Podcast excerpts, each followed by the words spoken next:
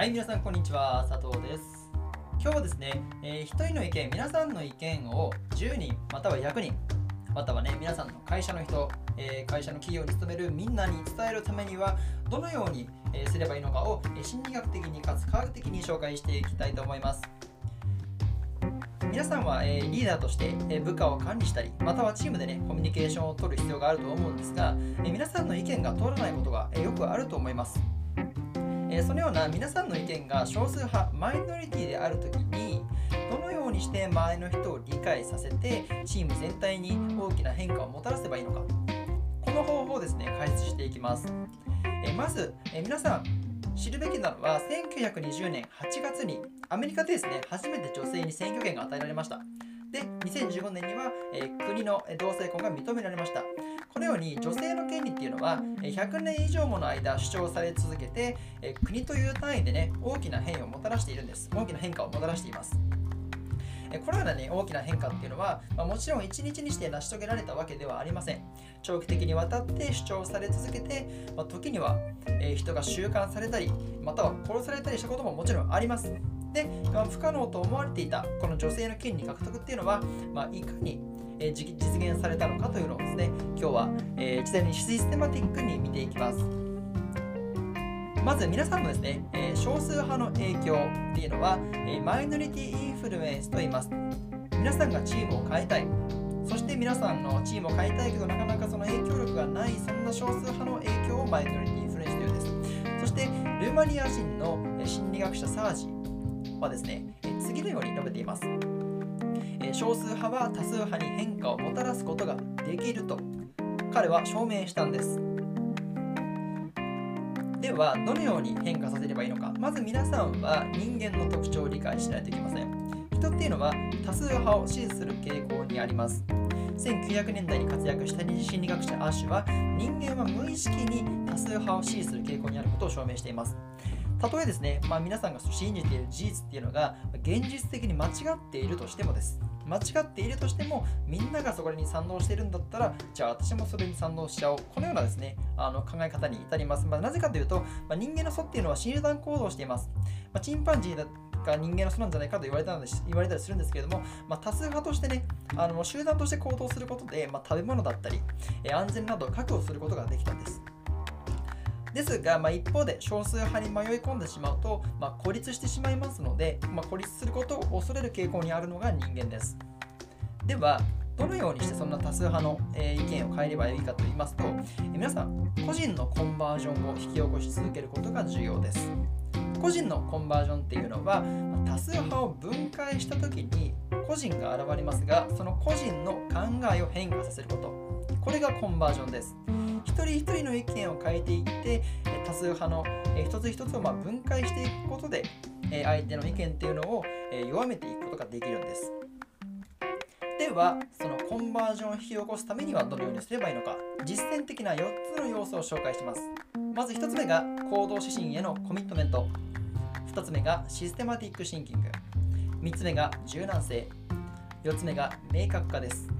ではまず行動指針から見ていきましょう。行動指針を決定してそれに対するコミットメントをコミットメントを意識することが重要です。この、えー継続的に皆さんの、えー意見だったり行動っていうのを、えー示すことができなければ実現はされません。コミットってコミットメントっていうのは、えー継続と自信を生み出すものであることを忘れないようにしてください。そしてまず皆さんは皆さんの意見っていうのは初めは理解されないことを前提に長期的な目線で行う必要があります。そのためには皆さんが何を伝えたいのかそして目的は何なのか何のために戦っているのかを明確にしましょう。このメッセージを一貫性を持って伝えることができれば少しずつ個人のコンバージョンっていうのが生まれていきます。特にこの継続性がめちゃくちゃ重要で継続性がねあの重要な理由っていうのは継続しなければ相手に疑念を与えてしまいます。活動がやめちゃったけどあそんぐらいのあの意気込みだったんだなって。相手ですねあの否定される否定するチャンスを作ってしまいますのでなるべく継続的にかつ定期的に行うことが重要です。2つ目がシステマティックシンキング。大勢がある意見に同意していたらその意見に疑念を巻くことはありません。例えばねあのみんながマック大好き、マック美味しいって言ったら、マック美味しいって、ま、言うじゃないですか。あマックだからマックはすごい私を幸せにしてくれるなんて言う人いますけれども、まあ、実際にはですね、あのー、実際に添加物がめちゃくちゃ含まれてて、カロリーも多くて、まあ、幸せにしてくれる反面、あのもしかしたら長期的な目線で言うとね、あの健康に害を与えて、幸せかどうかなんて分かんないんじゃないかと。はい、このようにですね、あのみんながそう言ってるから私もそう思うなんていうね、 superficial thinking と言うんですけれども、まあ、人間の多くっていうのは表面的に物事を捉えて多数派に転じます。この人間の特徴を踏まえて少数派っていうのは継続的にメッセージを伝え続けることで彼らに superficial thinking から systematic thinking に考え方を変えるチャンスを与えることができるんです。より深くまで皆さんの意見っていうのを、え考えさせるようにすることで実際に相手にかつ相手にですね、あの自信を与えることができます。もしかしたら systematic thinking をすることで少数派の意見の方が正しいじゃんというふうに理解してくれることももちろんあるからです。このように皆さんを継続的にして superficial thinking から systematic thinking に、え相手の思考を変えるチャンスを与えないといけません。次が3つ目柔軟性です。柔軟性っていうのは何かっていうと、えー、頑固とはかけ離れた状態になってください。これめちゃくちゃ重要です。少数派なのに大きな変化をばかり求めていたらそれはですね、あのー、継続的に実際に本質的な変化っていうのを得ることができませんし、まあ、一発1日や1ヶ月とか2ヶ月とか3ヶ月で、まあ、大きな変化をねあの一発で手に入れようとするのではなくて、まあ、小さな変化を継続的にもたらさもたらさなければいけないんです。例えば皆さんが、えー、もっとフレックス9時5時の仕事なんていいから、まあ、好きな時間に働けるようにしようよと。そう言ったとします。で9時5時からじゃあ皆さんは、えっと、12時際に深夜働いてもいいと。深夜働いてもいいけどちゃんと仕事はしない。そんなねフレックスとかも完全フレックスを実現したいっていう時に皆さんは、えー、もう一発目から深夜も OK の許可をもらうのを狙うんではなくて、まあ、1, 1時間ずつ、えフレックスのねあの幅を伸ばしたりするように、え小さな変化っていうのを、え継続的に戻らさなければいけません。なので皆さんは、ま小さな変化に満足せずにまあ、大きな変化の、えー、受け入れてはですね、本質的な、ね、変化につながりません。なので、長期的な目線で、え小さな変化をもたらし続ければいけないのです。4つ目が明確化です。では、皆さんが、え少数派としてね、あのー、何を明確にするのかと言いますと、ブランドです。ブランドを明確にしてください。ある程度ね、少数派の活動を継続する上でですね、まあ、皆さんの少数派の中にも新たな仲間が加わってきます。